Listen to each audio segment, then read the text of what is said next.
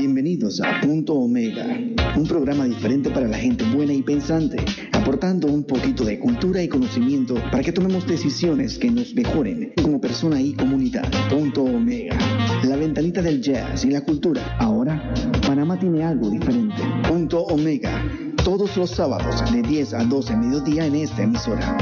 Producido y dirigido por Ramón Mendoza.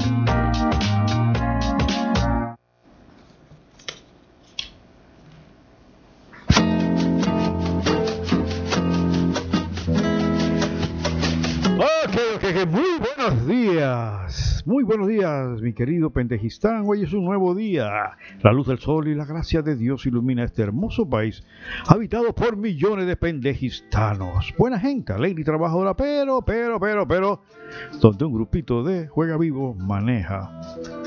Por eso está Punto Mega aquí, que es una ventanita de cultura, de buena música, como marco de comentarios y análisis sobre temas culturales, sociales, políticos y económicos, pero sobre todo aportando temas de reflexión.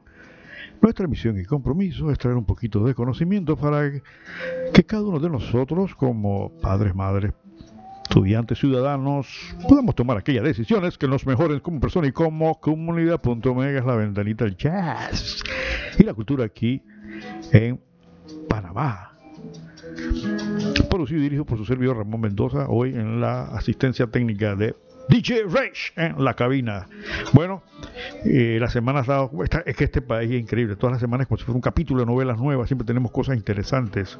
Tenemos a las diputadas insultando, haciendo cosas. Eh, Eso es interesantísimo, ¿no? Al final de cuentas, no progresamos. Pero bueno, algo hay que hacer y entonces vamos a comentar algunas cositas sobre eso. Pero como siempre, para aquellos oyentes nuevos que nos escuchan, Punto Mega trata de promover el género del jazz en sus diferentes manifestaciones, pues, básicamente lo que llaman smooth jazz. Ahorita vamos a comenzar con un grupo inglés que lo hemos traído otras veces. Eh, Shack Attack. Shack Attack es un grupo inglés.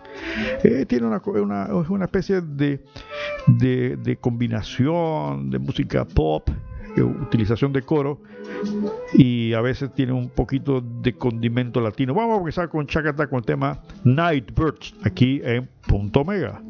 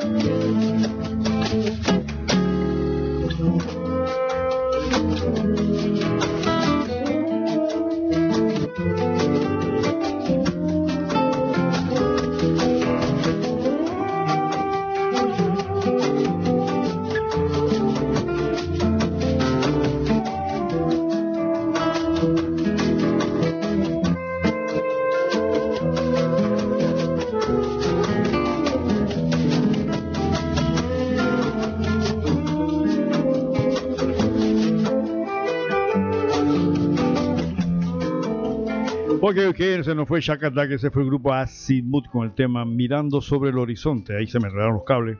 Pero bueno, este grupo, y que ya creo que no está produciendo mucho, también tiene una combinación muy especial de, fusión de jazz con algo de, New Age, y lo acaban de escuchar ustedes en la forma tan especial de interpretar esto.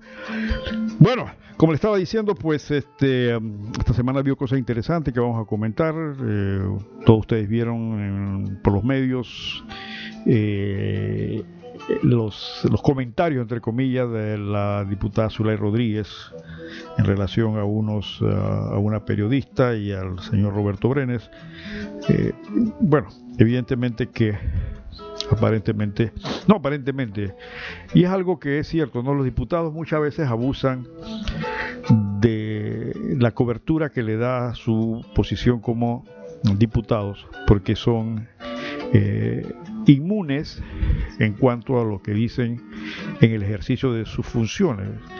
Es un principio universal para efecto de que los diputados o los legisladores no sean perseguidos por sus ideas políticas, pero aquí hemos visto que las cosas se complican y eh, los diputados utilizan esa, esa cobertura para a veces insultar o denigrar a las personas, lo cual resta mucho de la calidad de nuestros diputados. Da pena, da pena eh, la forma en que nuestros diputados se expresan muchas veces y la forma en que se aprovechan de esa ventaja para hacerlo. Si ustedes ven que fuera de esa de ese de, esa participación en la asamblea en sus programas públicos o por radio o televisión no lo hacen.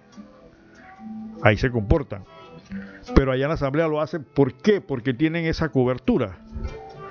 Entonces, lamentablemente, yo creo que los, funcionarios públicos y sobre todo los funcionarios de elección popular deben entender que ellos están bajo la mira de sus electores. O sea, si te metes a diputados, si te metes a representantes, si te metes a alcaldes, si te metes a presidente, evidentemente que vas a estar sujeto al criterio público. Muchas cosas no te van a gustar, pero para eso es que te metes a político. Entonces no pienses que por el hecho de que ganaste una curul, o porque te escogieron presidente, o porque te escogieron eh, eh, eh, representante o alcalde, ya no se te puede criticar. Al contrario, es cuando más se va a criticar. Cuando más la gente está viendo qué es lo que estás haciendo, bueno, malo, o y evidentemente tus enemigos políticos también estarán a la saga, al acecho de ver qué es lo que haces mal para que te encima. Pero ese es el riesgo político. Entonces nuestro político tiene la piel muy sensible. Entonces cuando se le hace un comentario, evidentemente reacciona en esa forma cuando ellos deben cumplir con su trabajo. Deben entender que son funcionarios públicos, que esa gente les paga. Todos nosotros le pagamos a ellos para que hagan un trabajo. Pero no, aquí cuando se toma una posición política pareciera que se encumbra la posición de dioses. Y entonces el resto de los terrenales tenemos que bajar la cabeza y aceptar. Están equivocados. Es al contrario. Deben respetar al votante, sea quien sea, aunque no tenga sus ideas, porque esa gente, esa que le dieron el voto, es el poder que están usando. Y eso es una de las cosas que, hemos tratado de, tratar en punto mega durante años, de explicarle a la audiencia, señores, el que tiene el poder eres tú, no son ellos, eres tú, tú eres el que le das el voto. ¿Por qué crees que cuando vienen las elecciones tumban la puerta y te dan besito y, te pagan lo que sea o te tratan de comprar la, la conciencia por 30, 40 o 50 dólares? Es por eso. Porque quieren el poder que tú representas. Lo que pasa es que aparentemente no nos damos cuenta que tenemos de poder. Otra de las cosas que ha pasado es que hay un tirijala con los bancos. Hay una ley que se está, ya fue aprobada, creo, sobre eh, el sistema bancario. Los banqueros están pataleando.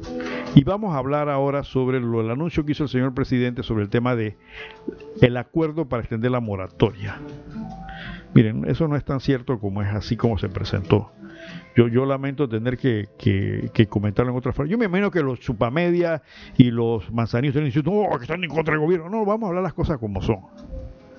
Ese, de, ese acuerdo bancario que se hizo un acuerdo de superintendencia de bancos, es realmente para nivelar una serie de circunstancias y problemas que van a tener los bancos. Y ahora vamos a tratar de esto porque no es un tema muy para aquellos que no están eh, metidos en el tema de los negocios bancarios y la ley bancaria puede ser un poquito complicado. Así que voy a tratar de, de masticarlo lo más que se pueda para que los vamos a entender, sobre todo nuestra audiencia que muchas veces no entiende de estas cosas, pero sobre ellos tienen los efectos correspondientes.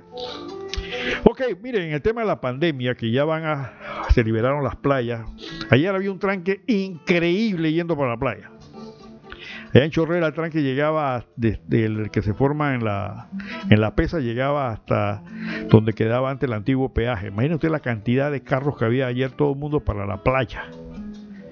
Eh, las autoridades se lo advirtieron, pero señores, los reportes internacionales son, no son buenos, no son buenos. En todos los países que se ha hecho la apertura hay rebrotes y ya los países, algunos de ellos están pensando nuevamente en el confinamiento, es decir, dejar la gente en la casa. En Irlanda van a cerrar los bares, van a cerrar discotecas, van a cerrar restaurantes por el tema de la pandemia. España no se aguanta. España ha resurgido el, rebrote de la pandemia muy seria el presidente español dice que las cifras que están soltando los organismos de salud no son los correctos, que es mucho más grave la situación. Y se está pensando en algunos, eh, en algunos sectores de España, en algunas entidades autónomas, volver al confinamiento. Nuevamente que las gentes y cuarentena total en algunas partes. Lo mismo está pasando en Alemania, lo mismo está pasando en Italia. El único país que ha surgido y que ha salido de este problema es China.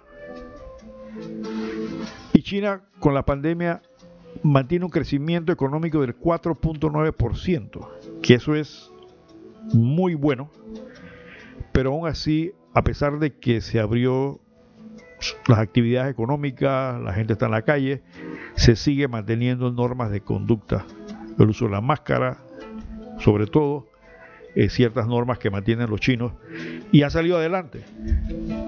Ha salido adelante aparte de que son 1.400 millones de habitantes que hay en China. La pregunta es por qué así y por qué acá no. Bueno, evidentemente el sistema de gobierno es diferente, allá hay un solo partido, allá las cosas se hacen o se hacen. No como aquí que, le dicen que no vayan, la gente va, que no hagan fiesta, la gente hace fiesta, eh, que no pueden estar reunidos y la gente se reúne, que hay que usar mascarilla y la usan cuando da la gana. Entonces, eso evidentemente ya no pasa. Porque ya, vuelvo, a repetir, o se hace o se hace. Y ahí están los resultados.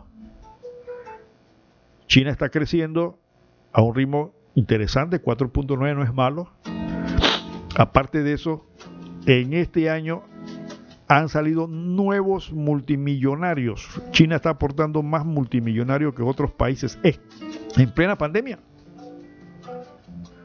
Entonces la pregunta ¿qué están haciendo los chinos bueno que no estamos haciendo acá? Simplemente la disciplina, señores. Hay esa locura de ir para las playas con este clima tan feo, pero bueno, la gente quiere a la playa. Quiere a la playa. Porque el gobierno dijo que quieren para la playa. Ya el gobierno fue clarito. Pasa que el ministro no habló muy claro, pero simplemente no pueden llevar cooler. Dice, no, que la dije alcohólica, que no sé qué, pero yo estoy seguro que algunos cuantos vivos van a ir con cooler que no, pueden chupar en la playa. Estoy seguro que ahora el lunes, martes va a salir el cuento de que agarraron algunos chupando en la playa. Porque así somos nosotros. Pero hay un mensaje del gobierno que dice que el virus lo, lo controlas tú y es verdad. Entonces yo, yo Normalmente no toco este tema porque eso el Ministerio de Salud se encarga de hacerlo todos los días, nos dan cifras, cuántos mueren, cuántos van, qué, sé yo. Pero al revisar lo que está pasando en Europa, que teóricamente son países más civilizados, más, más cultos que nosotros, más disciplinados, las cosas están saliéndose del, tiesto. Alemania, que el, el alemán es un país muy ordenado, ya están pensando en cerrar en algunos lugares no en toda Alemania, pero sí en ciertos lugares de Alemania, Siria, y se acabó esta vaina, vamos a cerrar. Y se van para su casa.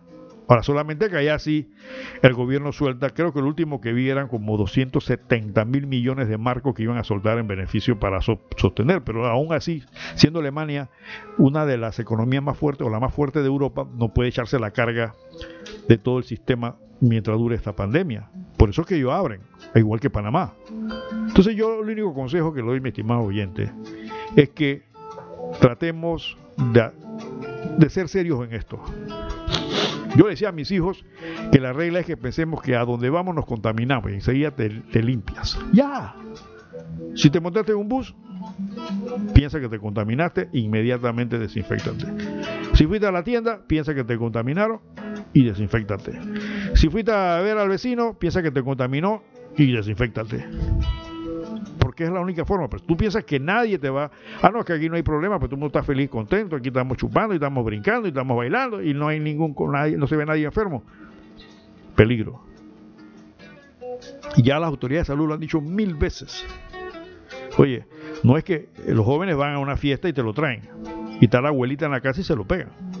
No es porque el joven quiso, el nieto lo quiso hacer de maldad pero lo que es la indisciplina, lo que es la falta de conciencia. Entonces yo les sugiero, mis estimados oyentes, van a abrir, Panamá necesita abrir el sector de, de, de actividad económica, pero si no queremos volver a lo que está pasando en Europa y en otros países, es importante que te pongas serio con esto. O sea, no pienses que porque se abrió ya, ya no hay peligro.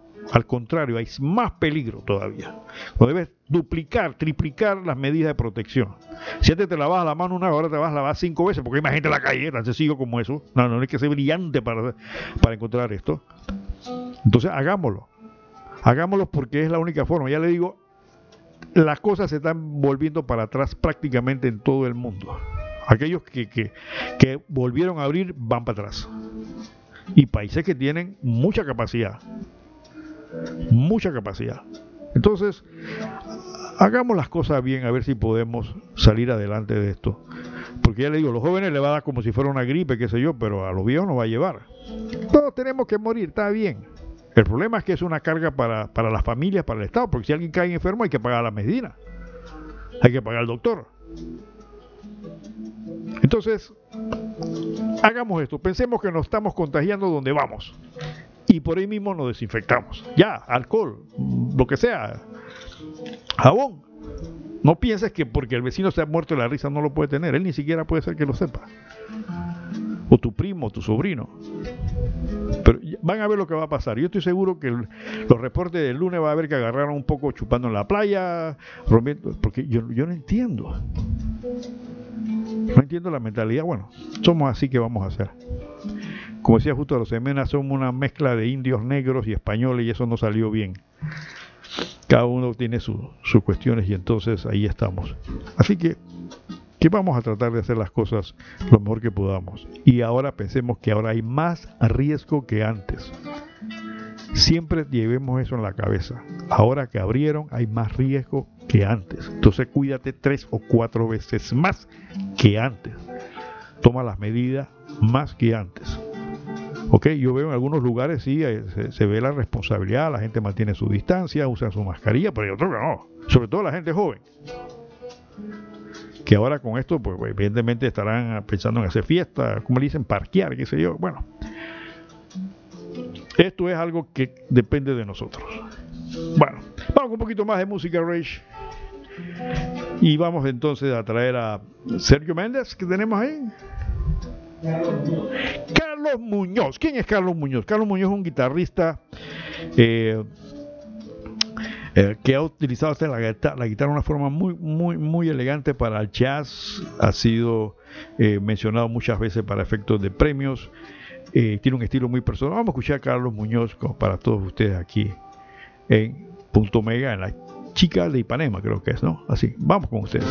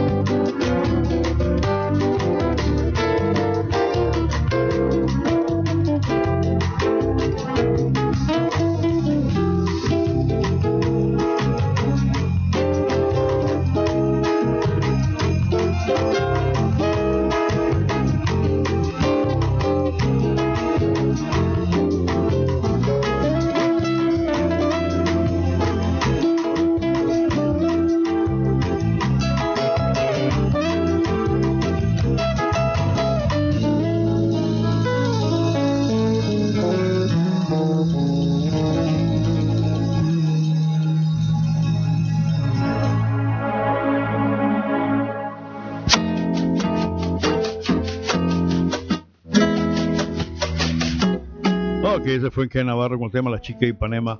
Mire, La Chica Ipanema, ¿qué es La Chica Ipanema? La Chica Ipanema en la época, en la época de, en la época de, sí, Carlos Muñoz en la guitarra en este momento fue que escuchamos a La Chica de Ipanema.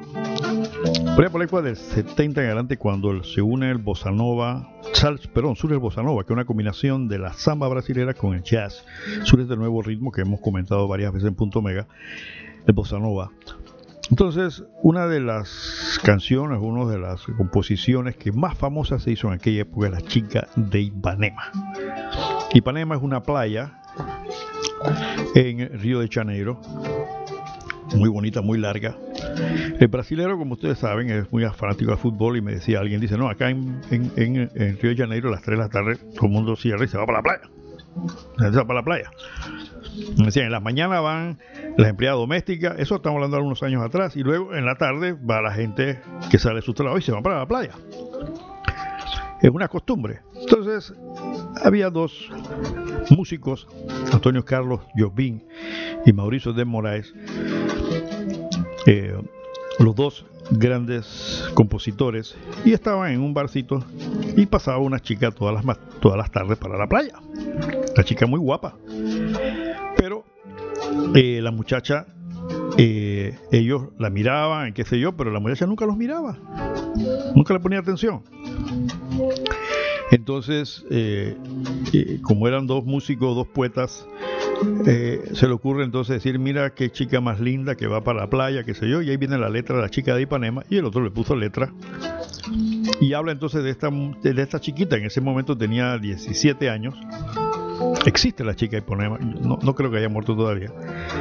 Y entonces, eh, eh, pues veían que esta guapa muchacha pasaba siempre, muy seria, nunca los miraba y decía, hombre, mira que no nos Y ahí hicieron la letra la chica Ipanema, que es la que ustedes acaban de y se convirtió lo que en aquella época había una dictadura en Brasil, decían que era el segundo himno de Brasil, la chica de Ipanema. La chica Ipanema es una señora hoy, abuela, que mantiene una forma espectacular. Alguien decía por ahí, quisiera tener una abuela como esa. A pesar de la edad que ya anda por los 70 y algo, mantiene una, una belleza natural muy, muy especial. Y la pueden encontrar ustedes en internet si buscan la chica Ipanema, en la foto cuando era una chiquita y la foto ahora que es una abuela. Pero una abuela que es una abuela, ¿no? Bien conservadita. Muy guapa la chica Ipanema y esa fue la razón de esta tonada que acabamos de escuchar. Bueno, para los que nos quieran seguir en Twitter, somos arroba punto mega pty. Pty, todo el mundo habla que pty, pty, pty. ¿Qué es pty? A nivel internacional, eh, sobre todo en el tema de los aeropuertos y las líneas aéreas, se le da código a los países. Porque no pueden decir que Panamá, Costa Rica, y a veces hay muchos países que se pueden enredar. Entonces se hizo una nomenclatura internacional para los países.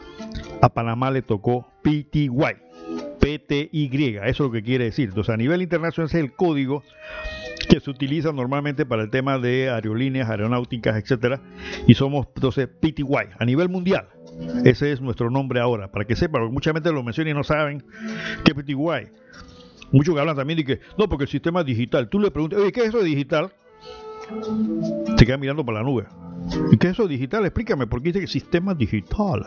No, que lo mío es digital. ¿Qué es digital? ¿Alguno de ustedes sabe lo que es digital? Te ha hecho la pregunta, ¿qué es digital? Pero tienes un celular digital y tienes un aparato digital. Tu televisor es digital. Entonces, eh, muchas veces eh, obramos en ese sentido de no entender que lo que estamos hablando tan sencillo como eso, porque somos un país inculto. Yo sé que me dicen por ahí, Carlos, me para insultarme. Tú has dicho que somos incultos. ¿Qué que es verdad, hombre. Digital significa, mi estimado oyente, las computadoras tienen un lenguaje que está basado en dos números nada más, uno y cero. Ya. Los que manejan computadoras saben que ese es el lenguaje, ese es el, es el 1 y 0, imagínense ustedes, esos son los dos numeritos que usan ellas para crear todo lo que vemos computarizado. Son dos dígitos. Por eso es digital. 1 y 0. Punto. Entonces, la combinación de 1 y 0 es lo que eh, diríamos que es como la base del lenguaje de las computadoras. ¿Y por qué son dos dígitos? Es digital, ¿ya entendiste? Ahora, ¿por qué 1 y 0 produce tanta maravilla tecnológica? Ya eso es asunto de los técnicos que te podrán explicar algún día, pero esa es la base. Por eso somos digital. Lo mismo que el celular. Ah, tenemos un celular. Compré un celular, mi celular es mejor que el tuyo, el mío no sé qué, el mío mira para arriba, el mío mira para tiene 8. ¿Y por qué se llama celular? ¿Tiene células? ¿Por qué tiene celular? ¿Por qué se llama celular? ¿Te has hecho la pregunta alguna vez? Se llama celular porque las antenas que dan señal, el, el celular es un radio, simplemente un radio de microondas. Entonces, las microondas tienen un alcance muy pequeño. En consecuencia, se hacen sectores donde hay varias antenas que cubren ese sector. Esa es una célula, como si fuera una célula. Entonces, la cobertura de esas ondas por sectores, por célula, da entonces el origen del, teléfono celular. Es decir, va cambiando de célula en célula. Porque las microondas no pueden, no son ondas de largo alcance. Entonces hay que repetirlas de antena en antena. Ahora viene el 5G, que es una señal muchísimo más poderosa, es una microonda, una frecuencia creo que más alta, y esa va a requerir muchísimas más antenas. El 5G va a representar que se pongan muchas antenas, pequeñas antenas por muchos lugares. Los que están en contra de eso dicen que tantas tanta microondas nos puede afectar. Porque las microondas del, celular son la misma microonda con que ustedes sancocho un huevo en su aparato, solo que tienen otro tipo de, intensidad, pero es lo mismo, es lo mismo. Por eso hay unos por ahí que saben que no, que si usas el celular se te puede dañar el corazón, que la mente se te afecta por el celular. Algo de eso puede ser, porque voy a repetir las microondas, o sea, la energía que usa el celular es la misma con que usted sancocha los huevos cocina en el microondas normal y corriente. Ahora viene el 5G, que es mucho más rápido. Va a ser una cuestión muchísimo más rápida y los nuevos sistemas, tanto teléfonos como computadora, incluso posiblemente aparatos en su casa, vienen diseñados para ser más rápidos, necesitan esa señal. Entonces vamos a estar inundados de la nueva señal 5G. Ya China lo tiene. Y me comentaba alguien de que los gringos están haciendo sus celulares de 5G en China y se están peleando entre ellos. ¿Ves?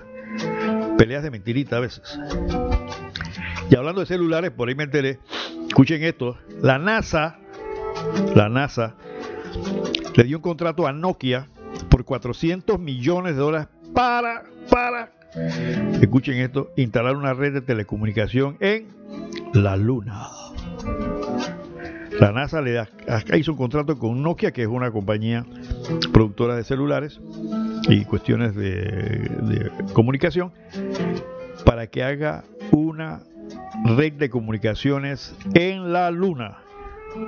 Porque los gringos van a montar una base en la Luna y quieren tener servicios de celular en la Luna. Así que ya saben, me imagino que será 5G, ¿no? Pero ya el contratito es por 400 millones de dólares. Así andamos en este planeta, ¿no? Mucha gente muriéndose de hambre y los otros están pagando 400 millones para ah, contratar un servicio de celular de comunicaciones en la luna. Muy bien, como les decía, pues eso es lo que significa PTY, eso es Panamá simplemente. Lo mismo pasa con aviación, cada, cada país tiene un código de aviación. El de Panamá tiene un código muy, muy especial, HP. Nosotros somos HP en aviación. Los gringos son N, pero somos HP, como decía el expresidente Martinelli, Harry Potter. Esas son nuestras siglas en aviación. Todos los aviones que ustedes vean con HP son registrados en Panamá. Y hablando de registro, hombre, pues salió un video de un agente frente al consulado de Panamá en Inglaterra, en, Londres, criticando el abanderamiento eh, de naves en Panamá. Panamá tiene ahora mismo la flota mercante más grande del mundo. Disculpen que tengo un poquito la nariz tapada. ¿Qué significa esto? Que muchos armadores, o sea, dueños de barcos, buscan la bandera panameña para registrar sus naves. Por esa razón tenemos la flota más grande naviera del mundo. No es, no es porque Panamá construya barcos y tenga, no, simplemente la gente pone la bandera de Panamá. ¿Por qué? Porque consideran ciertas facilidades en ese sentido, más rápido, más barato, y entonces sus barcos quedan con un abanderamiento. Los barcos se pueden mudar de bandera. Usted lo puede tener hoy en Panamá, mañana de la gana se lo pone en Liberia, lo ponen de la gana. Entonces, todos eh, los barcos deben tener eh, una serie de requisitos. ¿Sí? Tenemos llamada. Buenos días, ¿está en la línea?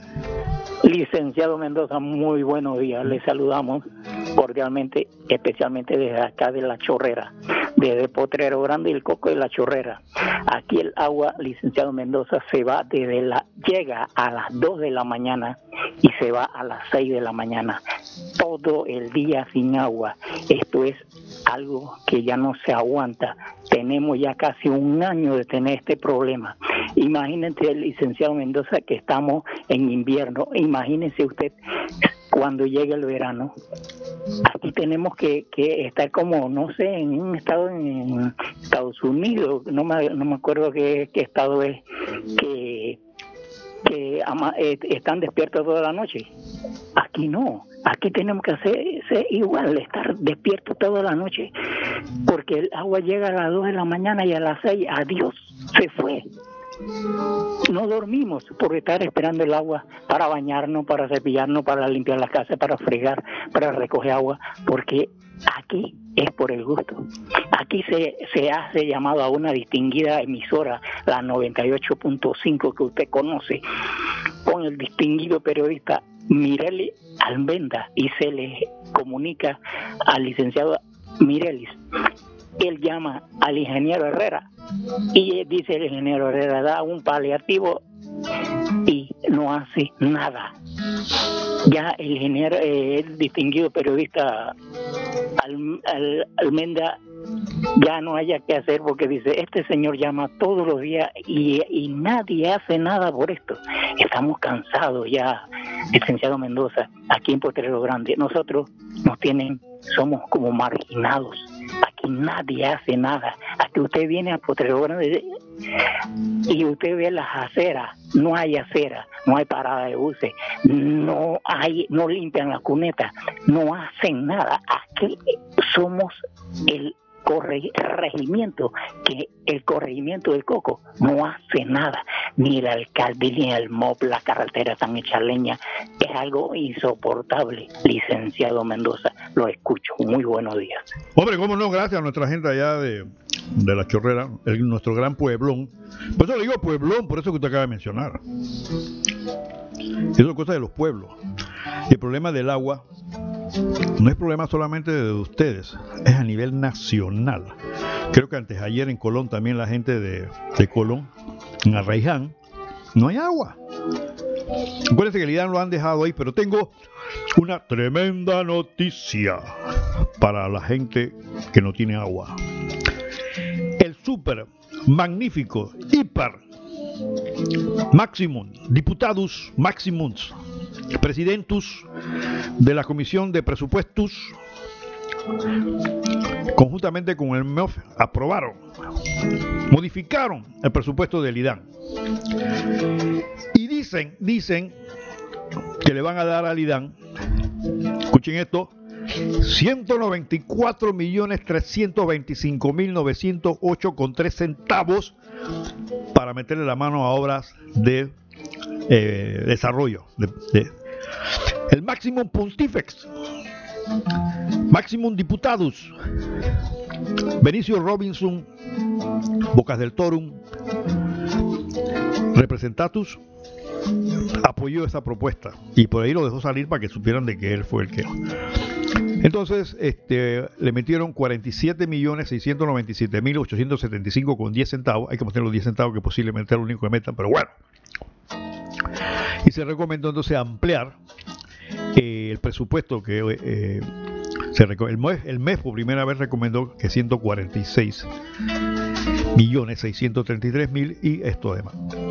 ¿Por qué? Porque también eso lo van a meter en el tema de las aguas servidas. Recuerde que la semana pasada, pasada comentamos algo de eso y eh, parece que le van a pusieron atención. ¿Tenemos llamada? Sí, buenos días, está en el aire. Muy buenos días, licenciado. Muy buenos días, Panamá. Denis Talavera. Licenciado, permítame comentar el mismo tema que está usted elaborando y que el ciudadano aquí de Chorrera acaba de mencionar. Pregunta número uno. ¿Dónde carajo están estos diputados? Roberto Ayala, Roberto Ábrego, Lilia Batista, y no hacen un cariño por este pueblo. No se les ve la cara, no hay voz. Aquí en Chorrera, mira, ayer cayó un chaparrón del carajo. Y por el alcantarillado colapsado que existe en este pueblón, las heces flotaban como barcos cruzando el canal.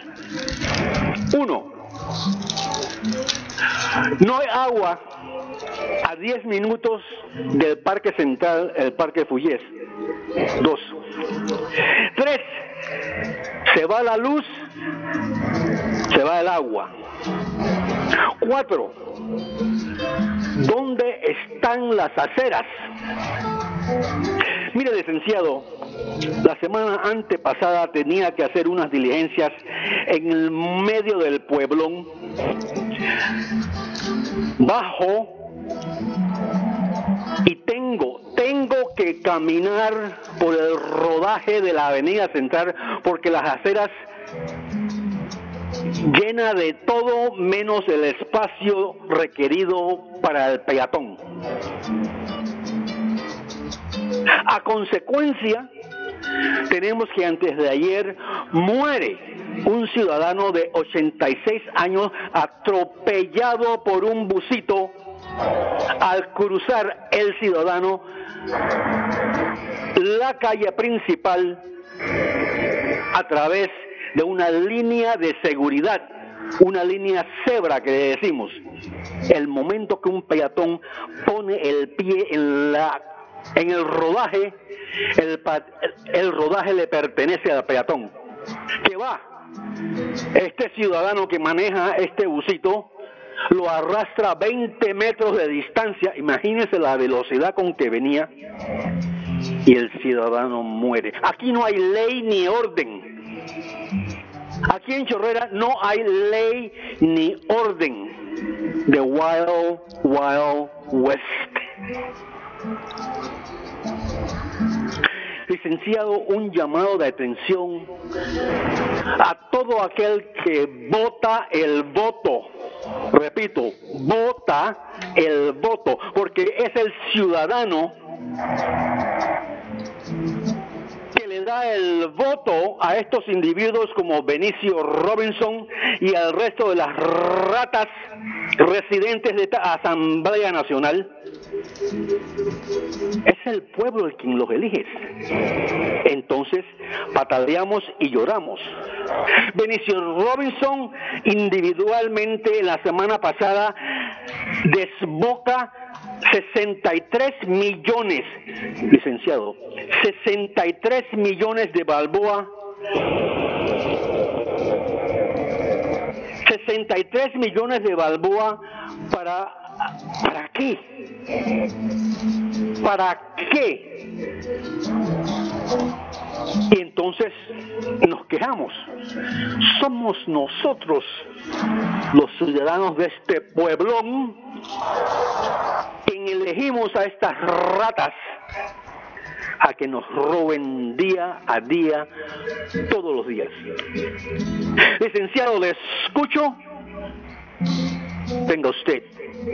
Muy buenos días.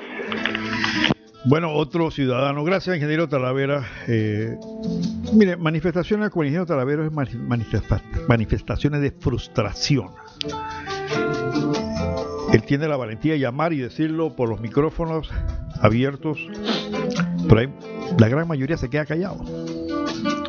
Como decía, y vuelvo a citar nuevamente al comentarista que cité la semana pasada, que pareciera que tuviéramos culé en lugar de sangre. ¿Sí? Porque el pueblo este nuestro con yo yo no sé ahora que vamos que vienen las fiestas patrias que voy a comentar algo de esto discúlpenme por la nariz pareciera que como las cosas no han sido bastante fáciles no aquí en Panamá logramos la independencia de España sin nada sin ningún tiro no hubo nada de Colombia la misma cosa y nos hicieron el canal, no le gusta que le digan no, pero los únicos fue que lo hicieron, nosotros no pusimos un centavo. Y muchas cosas nos han venido en esas cosas, como que no tenemos esa conciencia de trabajo, es como que en la familia cuando hay un hijo que todos se lo damos, entonces no tiene conciencia de que lo que es el trabajo, ni para ser temprano, algo parecido, no sé. Entonces toda, cada cinco años pasa lo mismo, porque nos han llevado, y lo he repetido y lo seguiré repitiendo, a un grado de indignidad los sistemas, no de no este gobierno, todos los gobiernos, este que Panamá es Panamá, han llevado a la población común y corriente, al ciudadano de a pie, a crear una conciencia de que es indigno, de que no tiene valor. Y que no diga lo contrario, y que no, lo que pasa es que sí, que no soy ciudadano, no. Por eso el sistema educativo tiene 40 años atrasos o más. Por eso eliminaron la filosofía o la están eliminando de los colegios porque eso te enseña a pensar. Y como decía este sujeto que a mucha gente no le cae bien, Adolf Hitler, qué bueno para los gobernantes que el pueblo no piense. Claro que es bueno. Porque si estás educado, tú puedes ver un mundo que lo tienes enfrente y no te das cuenta, como vamos a analizar ahora el tema del bendito acuerdo bancario mucha pompa, no, vamos a arreglar, no van a arreglar las cosas, eso no era necesario, ahora voy a explicar por qué no era necesario, los bancos pueden hacer, ¿quién conoce mejor a su cliente que los bancos? Entonces los bancos no necesitan que sea el gobierno que le diga que tenga que hacer arreglos con la gente que ellos saben quiénes son. cada banco conoce a su cliente. Así que este show de que el gobierno, la superintendencia bancaria hizo un acuerdo con los emitió un acuerdo, porque eso es una, quiero que sepan que acuerdo es una decisión de la superintendencia bancaria, no es un acuerdo de los bancos. Eso se llama así acuerdo, son resoluciones, son decisiones de la superintendencia de bancos, que es la autoridad que controla y regula la actividad bancaria. Cuando se habla de acuerdo, no piense que es que los bancos se reunieron, no, no. En este caso es un acuerdo de superintendencia de bancos, es una decisión de ellos. No me acuerdo de los bancos y demás. Ahora cuando lo analicemos en el segundo bloque de esto nos vamos a dar cuenta de que evidentemente fue más show político que otra cosa. Disculpe, señor presidente, porque así yo sé que los subpaminos le van a decir, ya están hablando cosas. No, era verdad, hombre, ahora lo vamos a revisar. Y no era necesario. ¿A qué banquero le van a decir que tiene un cliente que está tropezado? Ellos saben perfectamente. No necesitan un acuerdo para eso. Pero sí necesitan los bancos ese acuerdo para arreglar ciertos detallitos que vamos a ver más adelante. Y que es lógico. Y que es lógico que se arregle. Pero no utilicen esa vaina para decir que estamos ayudando a la gente. Aquí no están ayudando a nadie, hombre. Si los bancos quieren ayudar, ayudan.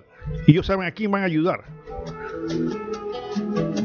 No, no, tiene que venir a superintendencia banco y decirle, te voy a enseñar cómo hacer una reestructuración de la deuda. O tienes que hacerla así. No, ellos saben. Tienen años de este negocio, hombre. Hay muchas cositas que tenemos que revisar. Volviendo al tema del agua. Como le acabo de decir, pues entonces, don Benicius Maximus Robinson, diputatus de Boca del Toro, Emperatorus, Emperator, Emperator, Emperador de Boca del Toro, evidentemente esto lo promueve porque ahora dice, no, yo soy el presidente de la Comisión de Presupuesto, ¿ah? ustedes van a tener agua gracias a que yo, de Máximo Emperator, he decidido soltarle una platalidad. Le hemos quitado a otros para que ustedes agua. Y de esa forma no se molesten porque yo quiero 10 corregimientos más para Boca del Toro. ¿Me entendiste? Aprende que yo sí hacer las cosas. He conseguido millones para que Lidán camine. Pero soy yo, Maximus Emperatus Boca del Toro, un dictador que lo ha logrado. Ese es su trabajo. Para eso le pagan. Para eso le pagan al MEF. Lo que pasa es que como lo mencioné la semana pasada, el proyecto de saneamiento de la bahía se paró porque no lo estaban pagando. La presidencia se lo zafó y se lo... Primero, la presidencia se lo quitó el Ministerio de Salud, creo que fue en noviembre del año pasado, cuando, cuando el presidente dijo que iba a casualmente evitar todo este tipo de cosas, y luego se lo tira nuevamente el Ministerio de Salud. Yo se lo expliqué la vez pasada lo que eso implicaba, que eso no es que, oye, llévatelo, coge la maletín, llévatelo. No, no, no funciona así. Es un proyecto complicado. Y la gente, y el mantenimiento que, que, hablé la semana pasada, antes pasada no recuerdo, era de 1.7 millones creo que al mes. Para que funcione el drenaje, para que la caca circule y, de, y vaya a los lugares donde se va a procesar y demás. Eso nos cuesta eso, 1.7 al mes. Y alguien tiene que hacerlo. No sé.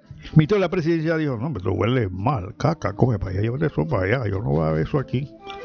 ¿No? Entonces salen diciendo, no, estamos eh, quitándole un poco de millones. No, se lo tiraron al Ministerio de Salud.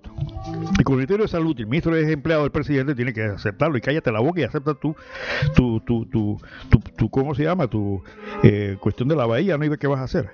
Bueno, ahora con el IDAN le van a meter supuestamente plata a ese problema porque la entidad responsable de las alcantarillas se llama Instituto Nacional de Acueducto y Alcantarillado Nacional, IDAN.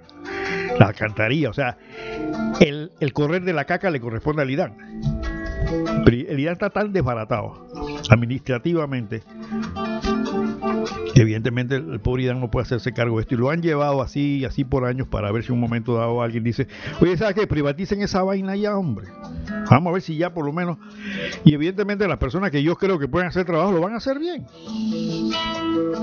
Entonces dirán, mire, eso es lo que necesitaba. Pero alguien se ganó un poco de millones de dólares.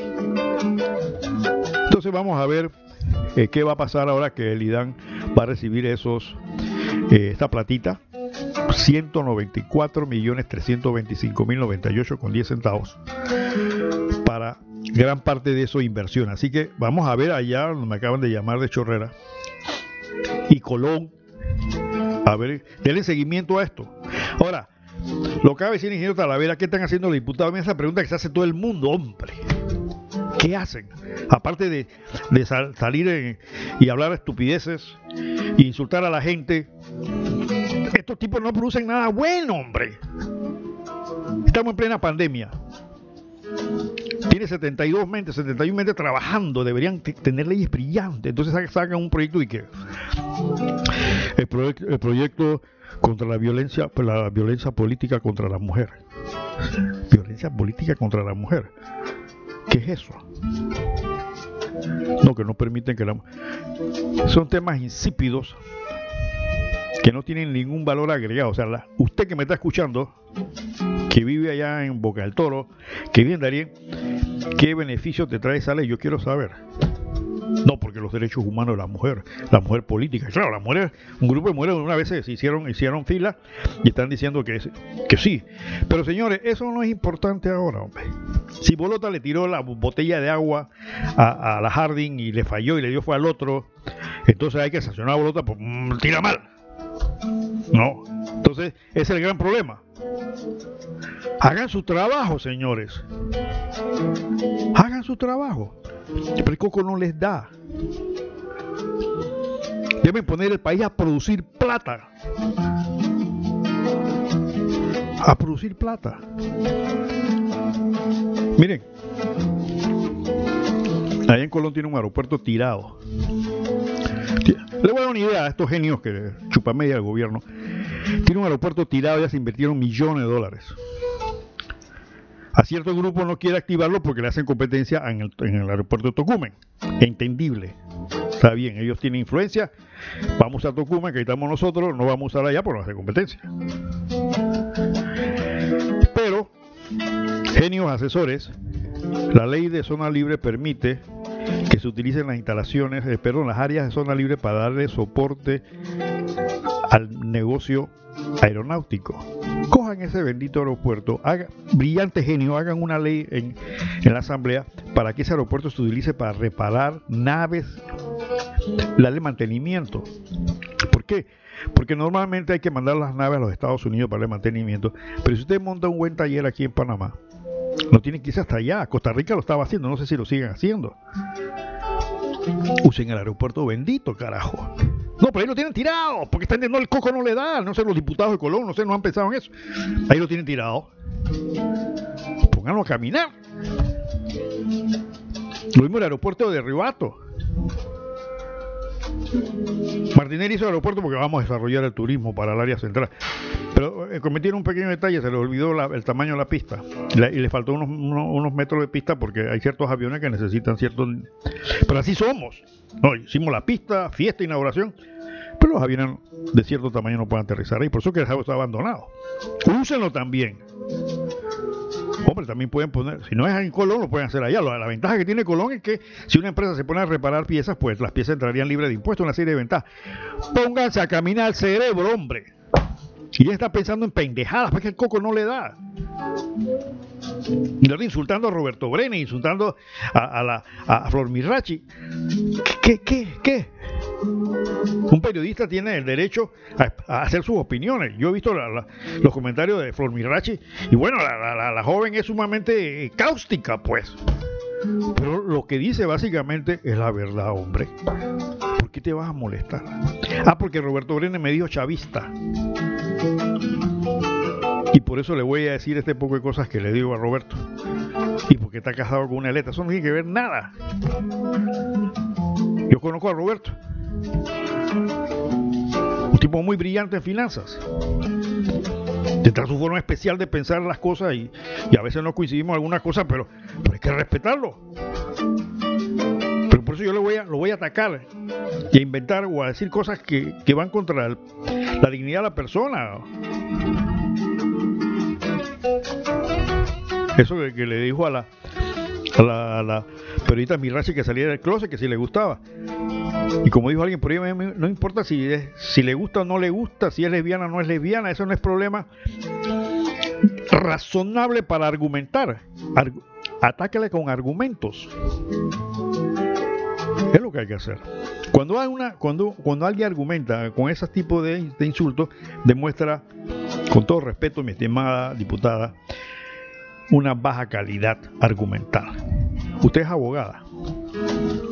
Entonces, uno no puede ir a un, proceso penal, a una audiencia penal, a decir que, que voy a ganar caso porque resulta que el, individuo que yo estoy atacando es gay y que por eso no sirve. No, eso no tiene que ver nada.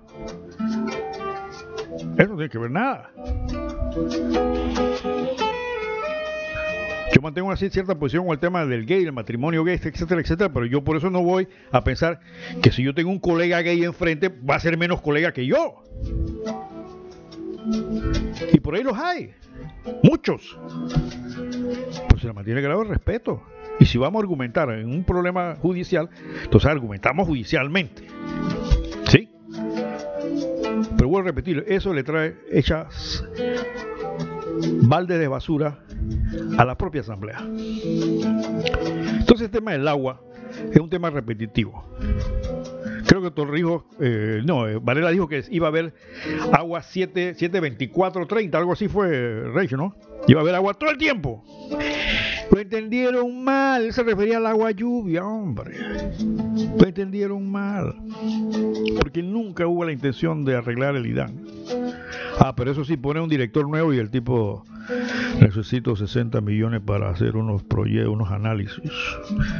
El IDAN está jodido, pero la solución es el proyecto. Necesito 64 millones para llamar a la compañía Hidrojob, que son especialistas en esto y nos van a hacer un tremendo trabajo. Y entonces Hidrojob o Hidroplomo le presenta el proyecto. Aquí tenemos el proyecto. Eh, la compañía Hidrojob encontró que el IDAN tiene problemas de administración que estamos mal estructurados, que tenemos políticos metidos aquí, que la gente no paga. Pagamos 64 millones para eso. Y así andamos. Porque acuérdense que somos un país que se llama Pendejistán. Y como decía el comentarista, tal vez culé en la sangre. Nada más hay que ver qué tipo de, qué, sabor es, si es fresa, si es frambuesa, si es tutti frutti, no sé. De repente somos culé tutti frutti, ¿no? Porque estas cosas eh, siguen pasando. Y el problema es que una de las cosas que sí no hay en Panamá, que escasea, se llama moralidad. Se lo he dicho a usted, mi estimado oyente, moralidad, que significa, haciéndolo muy sencillo, tener conciencia de lo que es bueno y malo. Entonces nosotros tenemos una cantidad de funcionarios públicos que son inmorales. O sea, no tienen idea, o si lo saben, no le importa. Como eso la planilla, 170, la planilla 72, 172. ¿No? Entonces lo hacen en la cara de todo el mundo sin importarle. Pero mira, le, tengo una noticia importante, una noticia que de repente le va a salir, le va, le va a, salir a estos diputados diciendo, mira que no soy yo. Comentaba yo con un empresario español que está de paso por Panamá sobre el tema este de la política. Y me dice, no, licenciado, la acusación en España no, no, no está buena. Y me dice, yo pertenezco a un pueblo que tiene unos 20.000 habitantes. Y resulta que allá en España también eh, nombran asesores. Gente que perdió el, perdió el, puesto en elecciones y lo nombran asesores. Nosotros tenemos en mi pueblo, hay un asesor, escuchen esto, que gana 46 mil euros al mes. Eso viene más de 50 mil dólares al mes. ¿Cómo? Sí. Nada más somos 20 mil habitantes. Y tenemos, tenemos un asesor que gana 46 mil euros al mes. Y me dice, licenciado, no es el único. Ahí hay planillas de esa clase. Entonces yo me pongo, yo no sé si es que de repente los políticos, hay una organización mundial de políticos corruptos que se ponen de acuerdo porque las mismas cosas que están allá pareciera que pasan aquí también. Pues las que pasan aquí pasan allá. Lo mismo. Lo mismo. Me dice, tenemos un problema con los inmigrantes. Allá la Unión Europea le abrió las puertas a los inmigrantes, entró un poco de gente de África. Y en, el pueblito, era un pueblito muy simpático, muy bonito. Ya le metieron 1500 Disculpe, porque lo voy a decir porque es así, 1500 negros africanos. Antes dormíamos con las puertas abiertas. Ahora ni con verja podemos dormir con lo que está pasando ahí. Y no me hagan los derechos humanos ahora, porque sí me dijo el problema. El problema, licenciado, es que salen las ONG y los derechos humanos, porque siempre salen con los derechos humanos. Y la pobre gente me dice, si usted tiene una casa en la playa, una segunda casa, los tipos se le meten. Y no lo pueden sacar. Entonces están los derechos humanos de una vez. Pero ¿por qué meten gente allá? Porque aparentemente si una población tiene X cantidad de habitantes, la Unión Europea le da un subsidio. Entonces los políticos manejan el subsidio. Entonces les meten, inyectan gente a un pueblo y le tienen que aumentar el subsidio que ellos van a manejar. Es la misma sinvergüenzura en todos lados. Acuérdense que somos descendientes españoles, bien lo decía justo a los semanas, de repente por ahí viene la vaina, ¿no? Entonces las vainas están torcidas. Y con la pandemia la misma cosa. Entonces, esto es como llover solo mojado porque tú que me estás escuchando no te importa nada. Dentro de cinco años aparece este candidato, te mete 30 horas en el bolsillo, el tipo me resolvió. ¿Por qué? Porque te enseñaron que tú no eres capaz ni siquiera de producir 30 dólares. Es como el caso que le comenté de la persona que decía, se me dice representante más 5 horas a la semana y eso yo arreglo. O sea, es un grado de indignidad terrible el que vivimos aquí porque no tenemos una identificación de lo que somos, posiblemente porque nunca nos costó nada ser panameños, que vamos a discutir más adelante. Eh, ahora que vienen las fiestas patrias, siempre hacemos en punto medio una revisión de eso acontecido. A mucha gente no le gusta el punto nuestro, porque el punto nuestro es que estos próceres que se dicen próceres no fueron tan próceres nada, y que el riesgo que pusieron fue muy mínimo. Pues sí, como les decía diciendo, por aquellos que nos quieren seguir en Instagram, es punto mega raya baja omega pty. Facebook también punto punto y luego punto omega pty, correo email gmail.omega gmail.com si me quieren seguir síganme, me da igual. A mí lo que me interesa es que escuchen y piensen no que me sigan. No soy artista de cine ni de nada, no soy popular, no me interesa ser popular, me interesa que me escuchen y que me entiendan, nada más, para ver si tomamos buenas decisiones en el futuro. Vámonos con las cuñas, mi estimado, las cuñitas que tenemos ahí, mi estimado Rich. Y luego vamos a traer a un guitarrista, eh, Ken Navarro, para que escuchen en punto mega. Lo veo unos segundos. Casa Hogar Bellavista, un lugar especial para nuestros adultos mayores. Estamos ubicados en el residencial Ciprés 2, calle A, Casa 16, Villa Zaita, Las Cumbres.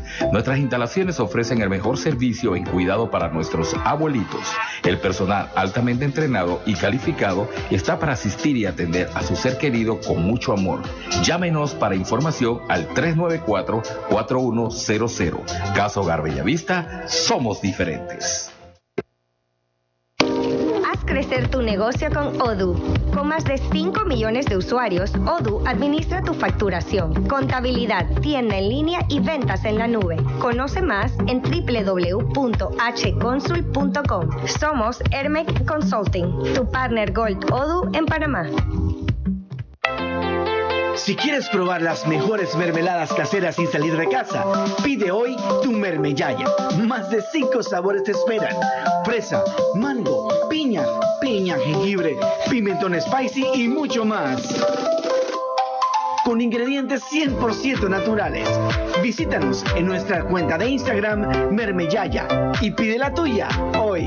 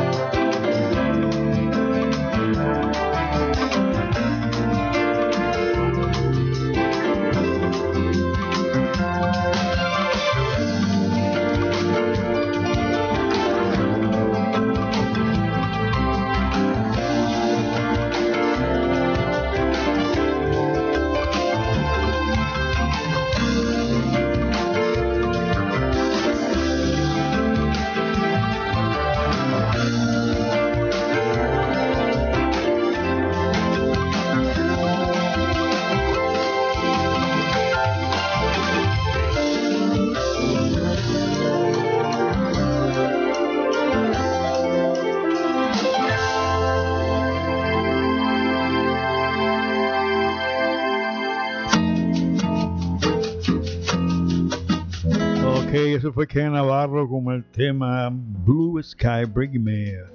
Ok, ok, Ken Navarro, un tremendo guitarrista, como lo acaban de escuchar. Vamos a tenerlo más adelante aquí. Mucha gente nos lo pide muchas veces. Hombre, estamos pendientes de unos llamados que siempre me hace alguien de, la, de Harry Mancini. Harry Mancini es el creador de La Pantera Rosa, un tema muy popular y a la gente le gusta. Por ahí me lo piden. Ah, vamos a tenerlo en el próximo programa. Bien, Estamos viendo aquí que el tema de la deuda panameña sigue incrementándose. Dice que hubo 7.462 millones de deuda en el año. O sea, las cosas siguen poniéndose serias. Miren, evidentemente el país, el gobierno tenía que endeudarse. Eso no hay nada que hacer. Eso lo está pasando en todo el mundo. ¿Por qué? Porque los ingresos han caído. Pero lo lo, lo que hay que hacer es invertir esa plata bien. Y ahí donde está el cuestionamiento que le hace todo el mundo al gobierno. Parte de esa plata se usó para pagar deuda. ¿Tenemos una llamada? Sí, adelante. Buenos días, está en el aire. Sí, buenos días, eh, señor Ramón. Es para darle las gracias por ese regalo que usted nos ha dado, esa música tan hermosa, muy famosa en los años 70, 80. Yo tengo todavía eh, este CDs, de, eh, digo, en ese entonces no había CDs, sino como cassettes. Tengo bastantes cassettes de ellos, de Carlos Jovín.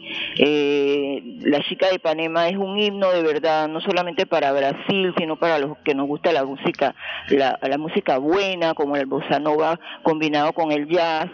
No, es una belleza lo que usted nos ha presentado hoy de música. Quiere decir que usted tiene un gusto exquisito por la música. Lo felicito por eso, porque eso ayuda a relajarnos de tantos problemas que tenemos ahora mismo con esta pandemia, los problemas económicos, lo, de todo tipo de cosas. Usted ha hecho como un paréntesis, un oasis de que nosotros nos relajemos, porque ese es el tipo de música que las personas deben escuchar en estos momentos, no reggaetón, ese reggae, esa esa cuestión, mm, bueno, para los gustos los colores, no me quiero meter en eso. Hay personas que le gusta esa música, pero con un reggaetón usted no puede meditar, usted no puede pensar, usted no puede, usted, yo, yo creo que eh, lo altera, es una música que altera. Sin embargo, usted escucha esta música tan relajante que usted nos ha presentado hoy. Ese es un regalo que usted nos ha hecho. Así que se lo agradezco y, y lo necesitamos. Necesitamos ese paréntesis, ese oasis musical, porque de verdad, señor Ramón, están pasando cosas muy tristes con toda esta pandemia y, y, la, y, y me duele por el pueblo de Chorrera, eh, que no tiene agua, no solamente no tiene agua, sino tiene también problemas con la luz, eh, se le queman los aparatos, a cada momento están las personas cerrando las calles porque no hay eh, ese tipo de servicios tan vitales como es el agua y la luz. Pero nosotros mismos también, como dijo un oyente, tenemos la culpa. Reelegimos a los mismos diputados que realmente no hacen nada por nosotros, por arreglarnos nuestros problemas, por, pero sí van a nuestras casas cuando quieren nuestro voto y quieren reelegirse. Entonces es el momento, señores, que ustedes le deben decir, mire, yo quiero que usted me resuelva este problema que tenemos del agua, eh, eh, por lo menos que nos ayuden, ese, ese, reúnanse un grupo de personas y vayan de esa, ¿usted quiere nuestro voto? Bueno, fírmenos algo, por lo menos que tengan algo firmado por un notario, por lo que sea, algo así notarizado, para que después, aunque no le cumplan, vayan allá, señor, usted firmó este documento, usted no cumplió, pero nosotros le damos el voto sencillamente, señor Ramón, por un saco de cemento, por unos, un par de bloques, por cosas eh, eh, eh, inverosímiles. Entonces, eso es lo que yo digo tenemos nosotros los los los, los, los que los ponemos a ellos allí en esos puestos de empoderarnos que nuestro voto vale. Y como dijo el señor no votemos nuestro voto en la basura. La próxima vez que vayamos a votar analicemos qué clase de persona nos va a pedir el voto a nosotros. Y en cuanto ya para terminar en cuanto a la periodista Flor Mirachi, realmente yo la admiro. Es una periodista que así es que deben de ser los periodistas. No decir lo que, lo que los políticos quieren escuchar de ellos, no, decir la verdad, ser veraces. Así como internacionalmente, si lo puedo citar, a los eh, eh, como un, un, este señor Oppenheimer, Andrés Oppenheimer, escúchenlo en CNN para que vean. El señor del Rincón, Fernando del Rincón, son puntuales, frontales, dicen la verdad. Esos son los periodistas que merecemos tener en Panamá. Muchas gracias, señor Ramón, y gracias por ese regalo que nos ha hecho de meditación, con esa música tan hermosa, tan exquisita, y yo lo felicito. Que Dios le dé salud. Como no, muchas gracias. Esos son los comentarios que nos alientan a mantenernos aquí con ustedes. Bueno, procuraremos siempre traer música. Algún día tendremos un programa completamente de, este tipo de música para la gente.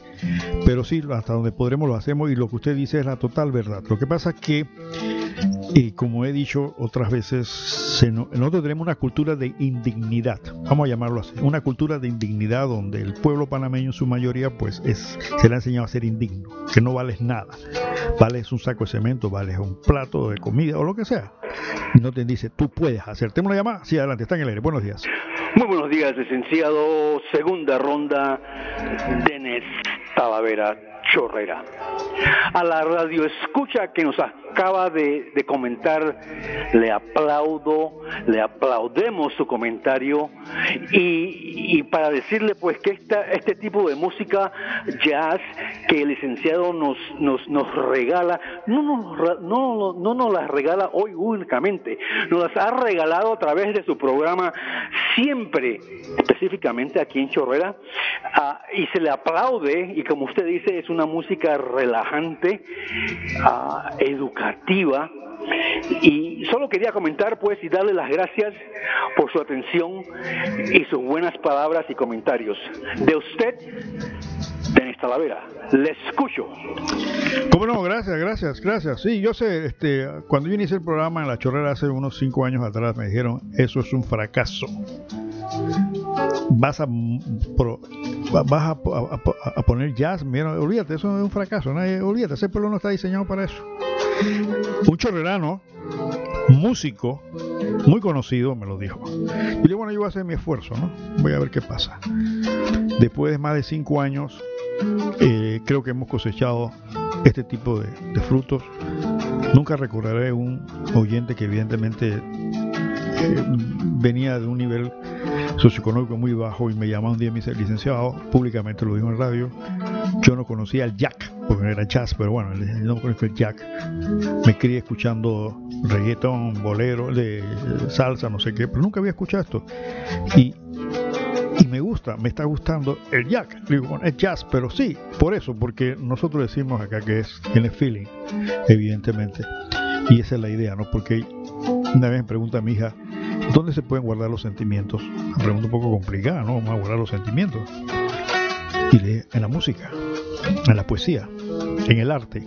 Ahí se guardan los, los sentimientos.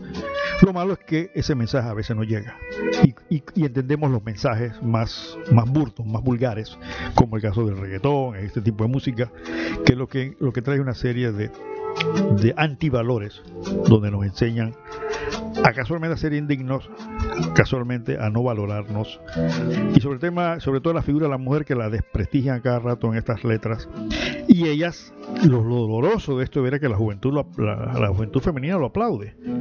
Hasta ese estado hemos llegado donde eh, han llegado a que eh, eh, el sexo femenino lo ultrajan y se siente bien Ahí mira dónde hemos llegado. Ahí tiene usted un ejemplo de la indignidad, de la, cultura de indignidad que estamos viviendo, ¿no? Bueno, le decía a mi estimado oyente que la deuda ha aumentado tremendamente. Claro que hay que pedir la deuda. Mira, el manejo de la deuda no solamente usted pide prestado y lo usa. Panamá ha mantenido una, un perfil de cumplimiento y por eso tiene crédito. Es como cuando usted es cliente de un banco y usted paga sus deudas entonces el banco le va a prestar. Lo mismo pasa con Panamá. Panamá ha mantenido los últimos años porque hemos tenido una economía relativamente buena y ha estado pagando sus deudas. De, esa plata que de esos 7.462 millones que, que Panamá ha estado endeudándose, eh, parte de esa plata se va a utilizar para pagar deuda vieja. Bueno, financieramente es bueno porque los intereses están bajos ahora y usted está comprando con plata barata deuda cara. Eso, eso no está malo. Financieramente eso está bien. Pero el problema es cómo se va a pagar. Estos gobiernos nuestros nunca planifican.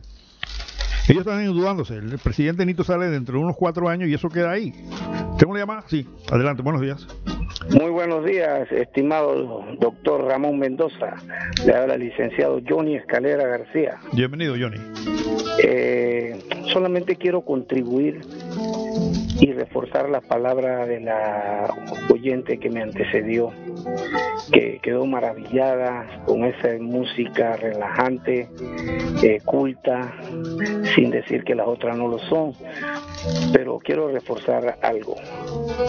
Ramón, eh, yo sé que tú eres una persona humilde y que a lo mejor no te no quisiera que yo dijera esto, pero me, veo en la obligación de, hacerlo porque el programa que tú has tenido a bien abrir en plena pandemia ya demuestra una diferencia, una valentía tremenda. Tengo entendido que tu programa, eh, desde que se transmitía en una emisora de Panamá Oeste, por más de 5, 6 u 8 años, nunca tuviste patrocinadores, usted financia su programa usted mismo, eso demuestra eh, una calidad de, de una persona, pues que en verdad no tiene un programa para lucrar, sino tiene un programa que paga de su propio pecunio para tratar de coachuvar con la cultura de la gente, abrirle los ojos a los pueblos, etcétera, etcétera. Entonces, para redondear la idea mía, es que quienes te están empezando a escuchar corran la voz, que este programa no se ha improvisado en el 2020, que es el año más terrible de toda historia después de la muerte de Cristo, que este programa tiene años de estar luchando, trillando y finalmente salió, se extrapoló de una pequeña población o un pequeño pueblo, como le llamamos a la chorrera, y se escucha a nivel nacional a través de tan prestigiosa emisora que transmite tu programa hoy. Yo quiero decirte que en vista de que las personas que han contribuido, los temas que tú estás tocando son de alta alcurnia, de alta cultura, yo quería hablar algo de política, pero me voy a, reducir a, a la más mínima expresión al respecto. Yo hice un video que transmito a través de, varias redes sociales que se llama Cabildo Abierto esta semana y yo exhorté al gobierno de turno a que tome el liderazgo y resuelva un problema que por más de 50 años, creo que desde los tiempos de un, un ministro de educación que le llamaron el sembrador de escuela, apellido Ramírez, nadie más ha hecho. Tenemos ya casi nueve meses de que las escuelas están cerradas. Hay dinero, hay millones para todo. Se debería de entregar al, ya sea al Ministerio de la Educación o al Ministerio que sea, los millones suficientes para que en estos tiempos que las escuelas están cerradas y van a continuar cerradas, se reparen todas, todas y que no quede absolutamente ninguna escuela sin reparar, que queden en óptimas condiciones para cuando se decida abrir las clases presenciables espero que sea pronto, las escuelas tengan todo, bancas, pupitres, aire acondicionado, electricidad permanente, donde no hay electricidad, plantas eléctricas. Yo exhorto al gobierno del señor presidente Nito Cortizo que invierta en eso. Yo nunca estuve de acuerdo, ni lo estaré, entregarle 80 millones de dólares a un ministro de vivienda para financiar casas. Ramón, ¿quién va a comprar casa en esta pandemia? Casi el 50% de las personas perdieron sus empleos y los que están trabajando, algunos reciben el 50% del salario que ganaban. Entonces yo le pido al presidente Nito Cortizo y a su gabinete, a su gabinete que reaccionen. Las escuelas tarde o temprano van a abrir y para mí sería una puñalada trapera, como se dice en mi pueblo, que los estudiantes tengan que ir a las escuelas con las mismas condiciones físicas de que se encuentran. Pero te felicito, Ramón, te escucho, no había tenido la oportunidad de, intervenir, pero te exhorto a que sigas con esa cultura, esa buena música, esa buena vibra. Si tienes alguna pregunta, con mucho espero, y si no, te doy la oportunidad de que continúes. No, cómo no, gracias, gracias Johnny Escalera, abogado, eh, fiel oyente de nuestro programa. Gracias por tu comentario. Bueno, sí es cierto, nosotros hemos financiado este programa durante más de cinco años y este hemos puesto en circulación, ya leí más de 80 o 90 álgebra de Baldor, aparte de otros tipos de libros que lo hemos estado haciendo durante años. No lo hemos hecho ahora en la pandemia por el tema de, la movilidad, pero lo volveremos a hacer y todo este, por cuenta nuestra. Y esos anuncios que ustedes escuchan realmente son de, mis hijos y de mi hermano, así que ahí no, no, este, lo que pasa es que programas como estos, ya no, ya, ya alguien por ahí me dijo, no, lo que pasa es que ustedes lo que quieren es que el gobierno les financie el programa, no, no, no, nosotros, yo personalmente soy una persona independiente y creo y trato de ser objetivo. No pertenezco a ningún partido. Eh, mi partido se llama Panamá.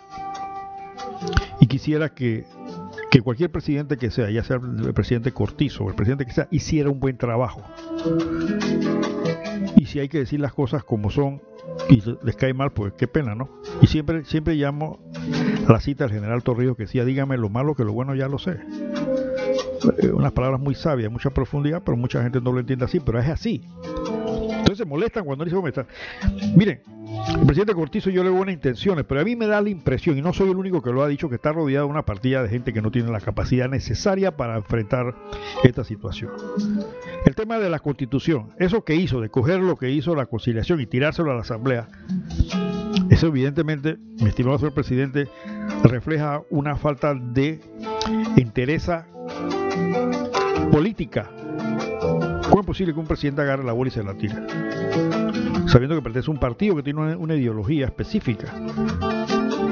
uno lo, escogió para ser presidente para que sea el guía, no para que sea el secretario que transmite lo que los otros hacen. Entonces, ¿para qué, para qué vamos a tener presidente? Entonces, el presidente tiene que ser un líder, no solamente el líder, tener la capacidad de asumir responsabilidades por sus aciertos y por sus errores. Y hay que entender que puede cometer errores porque es un ser humano, no es un ser divino. Y si se cometen errores, decir, hombre, cometí este error, pero lo hice de buena fe.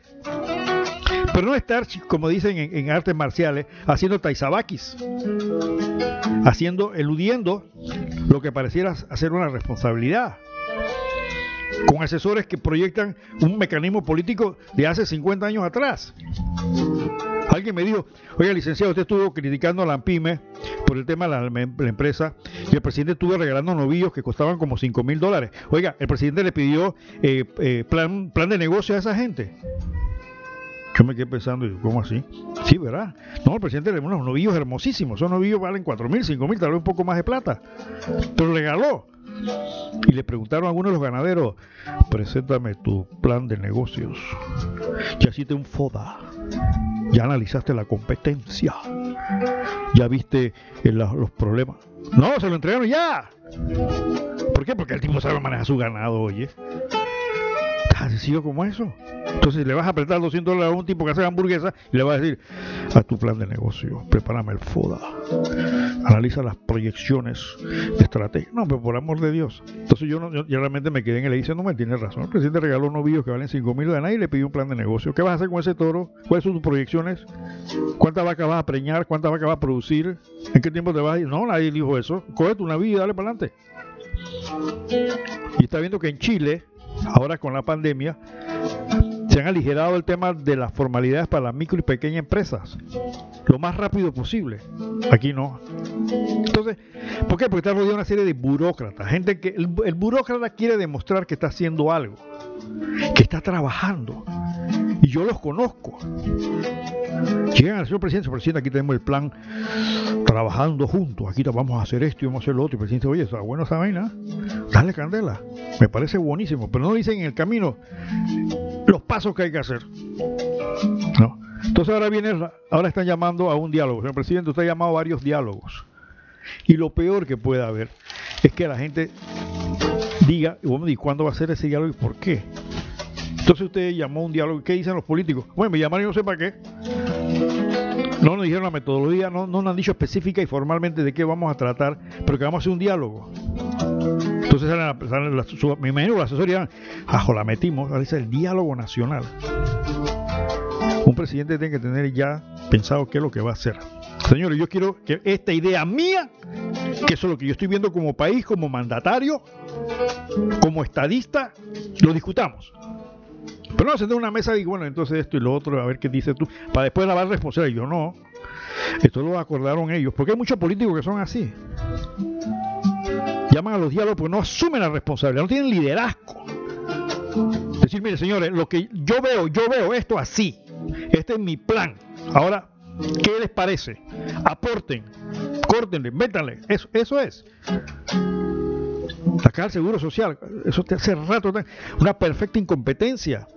Una junta directiva incompetente, debían estar presos todos los viejos que sacaron de ahí. ¿Cómo van a manejar un negocio más grande de Panamá sin este estados financieros? Y todavía tienen estados financieros no están auditados. A ver, su presidente va a decir, mira un momentito, la caja de ahorro me va a caminar así, digo, la caja de seguro me va a caminar así de ahora en adelante. Me votan a todos los que no sirven. Vamos a reevaluar todas esas clasificaciones de puestos que están ahí. Vamos a revisar todos los procedimientos que están ahí. Y yo quiero el estado financiero en orden en tanto tiempo. No me vengan con cuentos, lo quiero en tanto tiempo y ya. Y que los actuariales me pongan eso de verdad. Y no me vengan a hacer cosas. Y el que no sirve se va, ya a punto, el presidente, cambie fuera. Mucha gente critica, a Trump, no, porque Trump es un tipo que llega y que. Porque Trump piensa como empresario. Él dice, venga, tú no sirves, te vas, listo, cambie fuera. ¿No? Entonces un país que está en problemas no puede estar en medias tintas políticas. No porque él caminó conmigo. No porque él se ensució los zapatos. No porque él es hijo del diputado tal y el pobrecito es del partido. En estos momentos los intereses del país están por encima de cualquier partido, hombre. Eso que tiene que ser, tan sencillo como eso. Miren, ese tema del acuerdo bancario que está por ahí es un tema un poquito complicado porque lo que se ha dicho de que se va a aliviar esto, que le van a dar una prórroga nuevamente, no es así. No es así.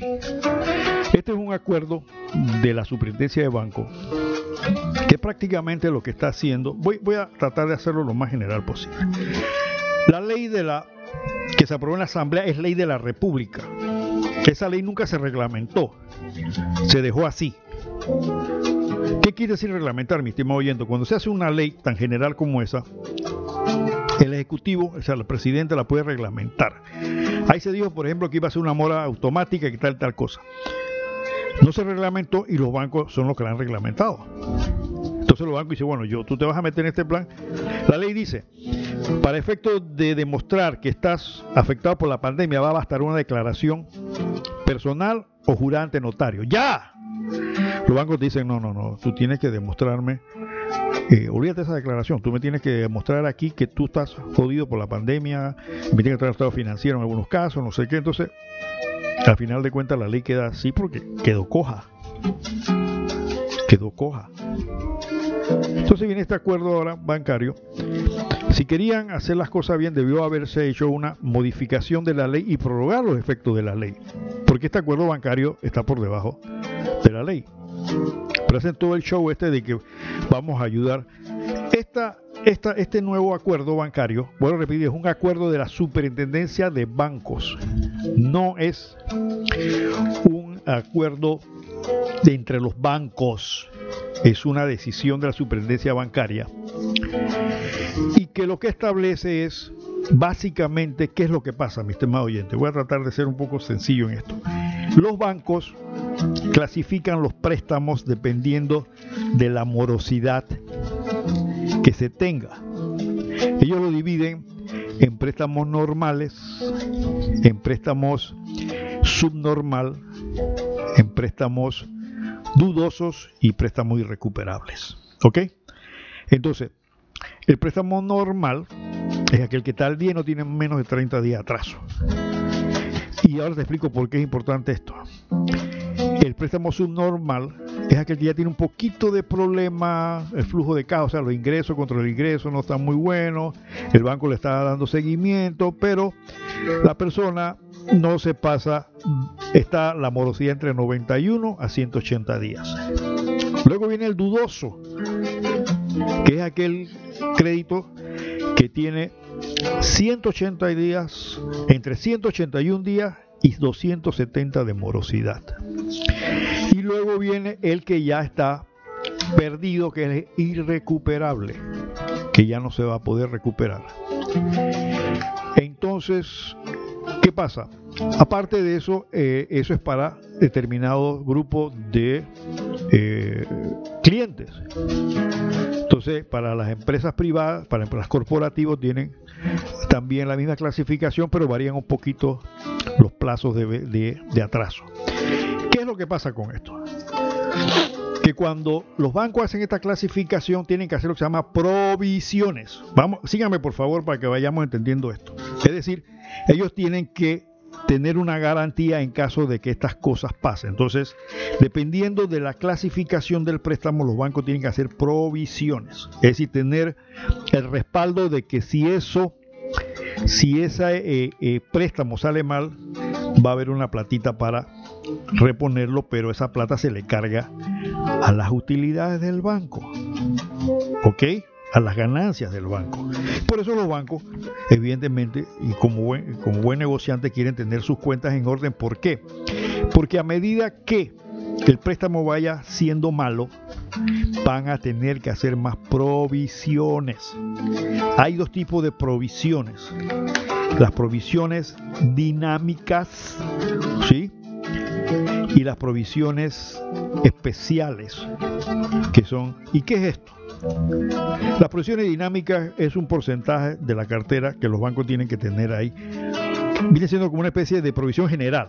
Ok, vas a tener tanto y por, por si todos tus préstamos tienen un problema, tú tienes una platita ahí. Y la provisión especial es para casos específicos entendido que el señor presidente le liberó la provisión dinámica, que eran 1.200 millones de dólares que los bancos tenían aguantaditos, se los soltó. O sea, ellos tienen 1.200 millones ya que no tienen que aprovisionar. Pueden usarlos. Eso fue una de las cosas que hizo al comenzando esto. ¿Ok? Perfecto. Pero ¿qué pasa? Que con la pandemia la mayoría de su cartera, la cartera es la cantidad de préstamos, van a entrar en estados complicados. Es decir, ya no, posiblemente ya no van a ser normales, van a ser subnormales o van a ser de, de cuidado, etcétera, etcétera. Entonces, a medida que el riesgo aumenta, o sea, a medida que el banco vaya teniendo riesgo de que esa plata no se cobre, tiene que hacer una provisión más alta. ¿Entendieron? Entonces los bancos tienen un problema los clientes están jodidos y si se deja el cuadro normal de clasificación de préstamo como estaban antes de la pandemia, van a tener problemas. Porque todos esos préstamos van a caer. Van a entrar en otra clasificación y la superintendencia le dice, papito, esos préstamos que ya se van a, muchos se van a perder, ahora me tienes que hacer provisión. Entonces, ¿qué es lo que trata de hacer este este acuerdo básicamente es hacer una especie de reclasificación para efecto de no afectar tanto a los bancos. Yo no lo veo mal porque evidentemente los bancos no son culpables de que los créditos de sus clientes se vayan a, dañar. Entonces le dicen, la, básicamente, lo hacen muy sencillo, ¿no? Entonces los bancos le dicen a la superintendencia, oye, ven acá, si mi cartera normal, es decir, aquella que está al día y no tiene 30 días atrás, ahora ya prácticamente nadie es normal van a caer subnormal. Y la que era subnormal me va a caer en descuidado. Y la que era descuidado va a estar en dudoso. Y la que era dudoso, evidentemente, se va a ir recuperable. Y posiblemente muchas que estaban en, subnormal se van a ir a dudoso. Entonces, ¿qué pasa? Que el dudoso hay que hacer una provisión del 100%, de, perdón, el irrecuperable. O sea, la plata que se pierde, el banco tiene que hacer una provisión. Y eso le cuesta al banco. Entonces, si el destino de los créditos es malo, no por el banco y no por el cliente, sino por las circunstancias, evidentemente la situación del banco va a ser un poco complicada, porque tendría que hacer provisión. Entonces, este, este acuerdo bancario que dijeron que no, que lo que pasa es que va a ayudar, no, ahí lo que está diciendo es que va a haber una reclasificación de los préstamos. Se va a extender hasta junio del año que viene pero los préstamos para efectos de esas provisiones están siendo reclasificadas para que no se golpeen los bancos. Eso evidentemente es una medida razonable. ¿Y por qué es razonable? Porque si los bancos mantienen una clasificación muy mala de préstamos, tampoco le prestan plata, porque los bancos muchas veces piden plata prestada a otros bancos. Y si usted es un banco y usted le dice, mira, yo tengo, por decir algo, 200 millones, de los cuales 150 están en, malas condiciones, no te van a prestar. Eh, tranquilamente, pues, oye, acá tú estás jodido, tu préstamo, y de eso cuándo vas a recuperar, bueno, posiblemente más de la mitad. Entonces, si te presto, te presto muy caro. ¿Por qué? Porque tienes créditos dudosos, malos. Entonces, eso es lo que está manejando este bendito acuerdo, que es el acuerdo número 13 de 2020. Que no digan que es el tema de que se va a ayudar a, a los que están en problemas porque básicamente no está diseñado en ese sentido. Lo que le está diciendo al banco, mira, la cartera que tenías mala ahora, claro, pues es lógico, si hasta diciembre del 31 yo te estoy dando la oportunidad de que tú me reclasifiques, ¿qué voy a hacer con la gente que viene después del, del 31 de diciembre? ¿Qué pasa con esa gente que no ha podido cumplir con lo que supuestamente acordó? Me vas al 31 de diciembre que tengo que cerrar el libro, me vas a castigar con, provisiones. Aparte que ya las provisiones por ahí se soltaron, ¿no? Entonces, reestructúrame eso hasta junio del 2022, 21, perdón, para hacer esto. Ahora, ¿qué pasa con el cliente? El cliente depende, porque ¿qué pasa? Si usted tiene un préstamo que ha estado día, lo ha podido pagar, pues no tiene problema. ¿Qué dice el acuerdo? Aplícale la clasificación que tenía antes, lógico. Si el préstamo está bien, ¿para qué lo va a reclasificar? Si el préstamo que préstamo malo que no se podía pagar, lo reclasificaron ahora con la pandemia y no se puede cambiar, entonces le están diciendo mantén la reclasificación mala que tuviste, ¿para qué? Para que no, para que no se te baje de nivel, pues pocas palabras. Si, si antes estaba malo y ahora está peor, manténlo como malo, para, para ayudarte con la provisión, para que no tengas que, poner más provisión. No sé si me están siguiendo. E, e, es el sentido. Entonces, ¿qué pasa? Que bueno, los clientes bancarios, evidentemente, quedan sujetos a las regulaciones en cuanto a la forma en que el préstamo se va a reestructurar o se va a renovar, porque esa es otra cosa, una cosa es reestructuración, otra cosa es eh, renovación, son cuestiones, después les explico porque no hay que mucho tiempo. Entonces, no es tan cierto como que esto va a ser un alivio para los usuarios bancarios que tienen problemas primero los bancos son los que van a imponer las condiciones para que esto pase. No es automático. Mucha gente piensa que Ay, ya hasta el, queda alivio porque hasta el 30, hasta el otro año es que vamos a tener que... No, no, señor. No es así. No es así. Y usted tiene que ir al banco para sentarse con su banco a negociar cómo va a quedar su deuda y él lo va a clasificar en, lo mejor, en la mejor nivel que tenga para efecto de evitar las provisiones. Eso es lo que está pasando. Por eso yo decía que este acuerdo en cuanto al cliente no era necesario. Porque los bancos saben, conocen a sus clientes, saben el cliente está mal, hasta dónde puede llegar, y ellos le darán la clasificación de acuerdo al conocimiento que tiene del cliente. No la superintendencia de banco le va a decir qué cliente puede ser normal o subnormal o de cuidado. Ellos saben quiénes son. Lo que le están diciendo a la superintendencia, no me golpees con esto, porque claro, no es culpa nuestra que los clientes se hayan caído, pero si yo los tiro todo abajo, voy a tener problemas. Entonces, esto es lo que es el acuerdo este. Así que, mi estimado oyente, no piensen que como se dio a dado la publicidad que se hasta el otro año. No, no es así. No es así. Usted tiene que ir al banco y negociar. por eso digo, el acuerdo no es necesario. Cualquier banquero sabe, y otra vez en banco muchos años, si el cliente está jodido, pues entonces ven y siéntate a ver qué podemos hacer. Todos los bancos lo hacen. Siéntate aquí. Porque a ningún banco le interesa quedarse con carros ni con casas. Ese no es el negocio de los bancos. El negocio de los bancos es recuperar su plata. Aunque hay unos bancos por ahí que andan recogiendo carros y andan amenazando a los clientes. A otros lo andan, eh, hostigando para que firmen convenios de, solución financiera y se están, se están agarrando no a la ley, sino al acuerdo que Nito hizo al principio con los bancos, algo parecido a esto. Por eso, esta es otra cosa que, eh, eh, una de las cosas que, que tiene la imagen del banco es la honestidad y la eticidad. Los bancos serios cumplen con las normas éticas. Estos bancos que están tratando de hacer esto, le mandan un acuerdo al cliente y dicen, no, firma aquí de acuerdo, en base al acuerdo tal, el acuerdo que hizo Nito con los bancos, eso no es la ley. Tiene que ser de acuerdo a la ley. O digan, digan al cliente, mira, de acuerdo a la ley o de acuerdo al acuerdo que hizo Nito, ese que, que, pegado con mantequilla. Pero sí, sí, porque ahí desespere. Y otra cosa que se van a golpear los bancos y que no lo han tocado mucho es su cartera de inversiones. Muchos bancos metieron plata en la bolsa y las acciones se cayeron. Van a recibir un papayazo bastante duro y eso no lo han dicho. Y para terminar, algo interesante, miren, tú cuando hablamos de clientes bancarios, todo el mundo piensa, bueno, yo soy cliente bancario, tengo mi cuenta de ahorro. No, lamentablemente yo no entiendo por qué razón la ley bancaria que rige en Panamá considera a clientes bancarios, por lo menos personales, hasta 50 mil dólares. Es decir, si usted tiene en su cuentita de ahorro personal 51 mil o 50, 25, 50 mil 25 dólares, de acuerdo a esa ley, usted no es cliente bancario. ¿Qué le parece? Usted va a reclamar a la superintendencia bancaria porque si hay una si hay una, una vía de reclamo de incumplimiento, usted dice, yo tengo un ahorro de 55 mil dólares, le van a decir, no lo lamentamos, usted no es cliente bancario. ¿Cómo no soy cliente bancario? Yo tengo 55 mil dólares en ahorro. No es que la ley dice que tú no eres cliente bancario, hasta hasta 50 mil. Hasta 50 mil te podemos atender. De los 55 va a llorar la CEP. Una de las instituciones más, más, más incapaces del país. Anda, anda a llorar allá tu cosa, pero aquí no, porque hasta 50 mil es que eh, eres cliente bancario para nosotros. Y para eh, empresa, mediana empresa, creo que hasta 125 mil. De ahí en adelante vaya a llorar la CEP.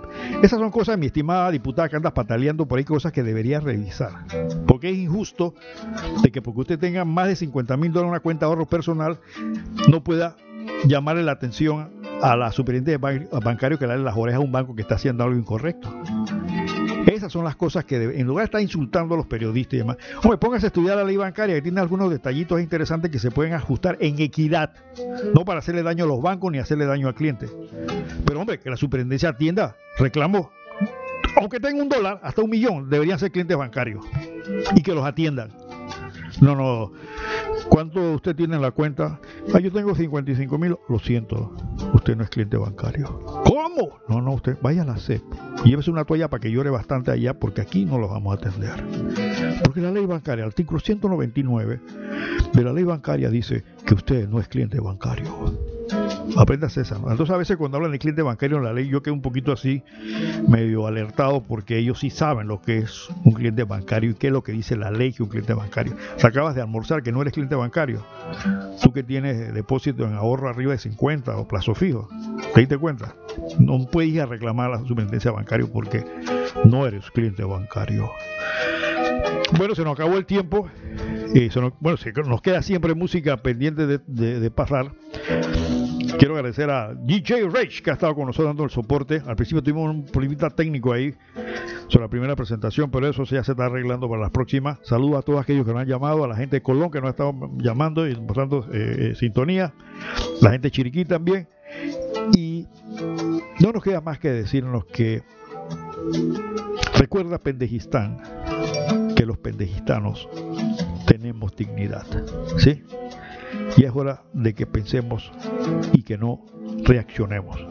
Y para mí, querido pueblo de la chorrera, que se acuerde siempre que, la que chorrera más que bollo y chicheme, hombre.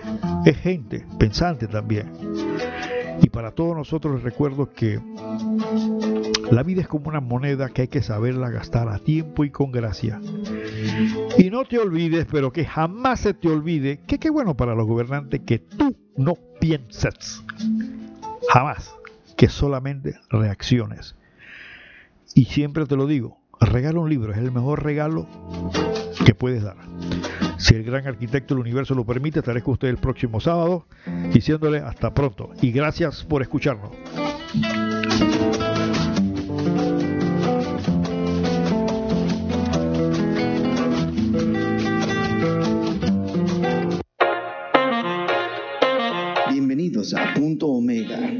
Programa diferente para la gente buena y pensante, aportando un poquito de cultura y conocimiento para que tomemos decisiones que nos mejoren como persona y comunidad. Punto Omega, la ventanita del jazz y la cultura. Ahora, Panamá tiene algo diferente. Punto Omega, todos los sábados de 10 a 12 mediodía en esta emisora.